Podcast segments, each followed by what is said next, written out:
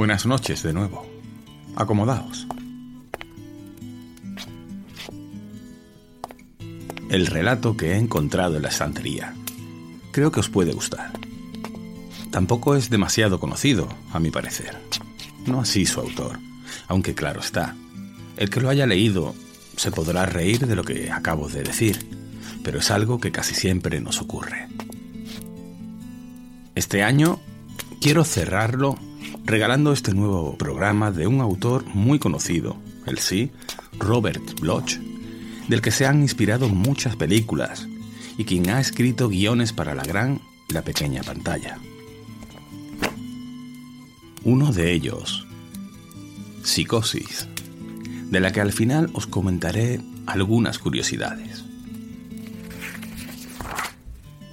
El protagonista del relato de hoy, como en la película, parece tener serios problemas mentales, motivo por el que en muchas ocasiones los asesinatos se llevan a cabo. Pero quién sabe, a mi parecer, cuando no entendemos algo, solemos responder con la misma excusa con la más obvia. Tal vez no todo sea como siempre damos por hecho.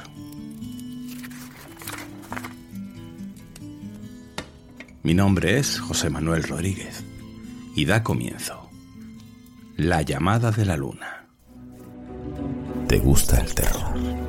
Las leyendas, los enigmas, viajar y soñar, contado de forma diferente la llamada de la luna, donde podrás leer Como los ojos cerrados, con José Manuel Rodríguez.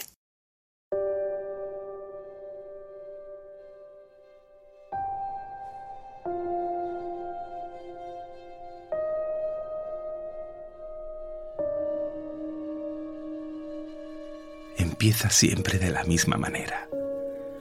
Ante todo, la sensación ¿No habéis notado nunca el peso de un pequeño pie que camina sobre vuestro cráneo? Un sonido de pasos sobre vuestra calavera, arriba y abajo, arriba y abajo.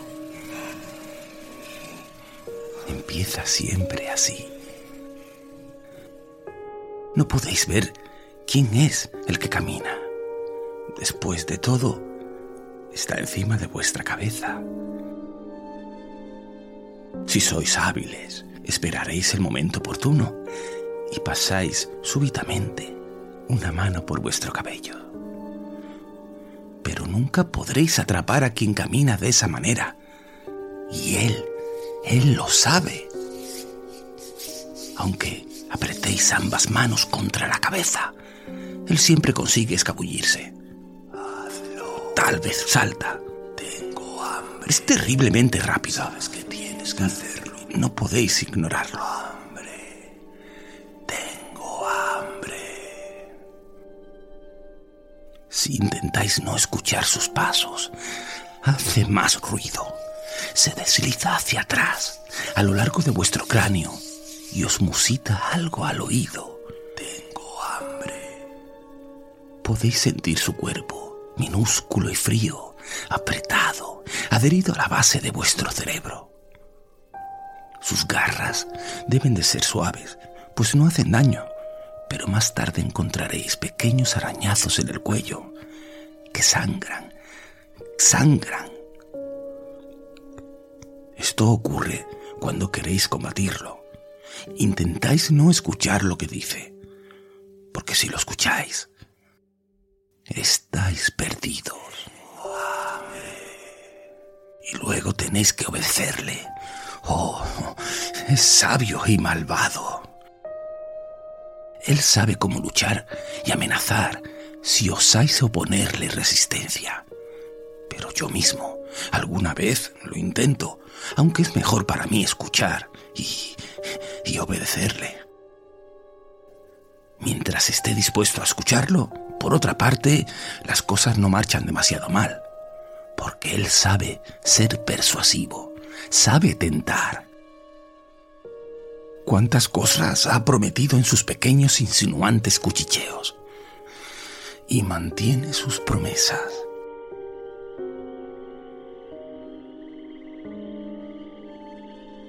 La gente cree que soy pobre, porque nunca tengo un céntimo y porque vivo en una vieja choza a la orilla del pantano. Pero él me ha hecho rico. Cuando hago lo que él quiere, me lleva consigo, fuera de mí mismo, durante días y días. Hay otros lugares más allá de este mundo, lugares donde, donde yo ahí soy el rey. La gente se burla de mí y dice que no tengo amigos. Las chicas de la ciudad me llaman espantapájaros. A veces, después de que he cumplido sus órdenes, me trae reinas que comparten mi lecho.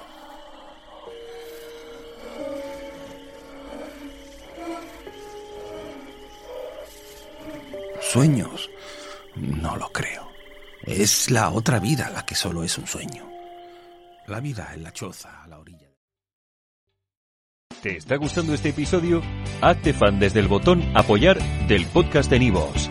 Elige tu aportación y podrás escuchar este y el resto de sus episodios extra. Además, ayudarás a su productor a seguir creando contenido con la misma pasión y dedicación.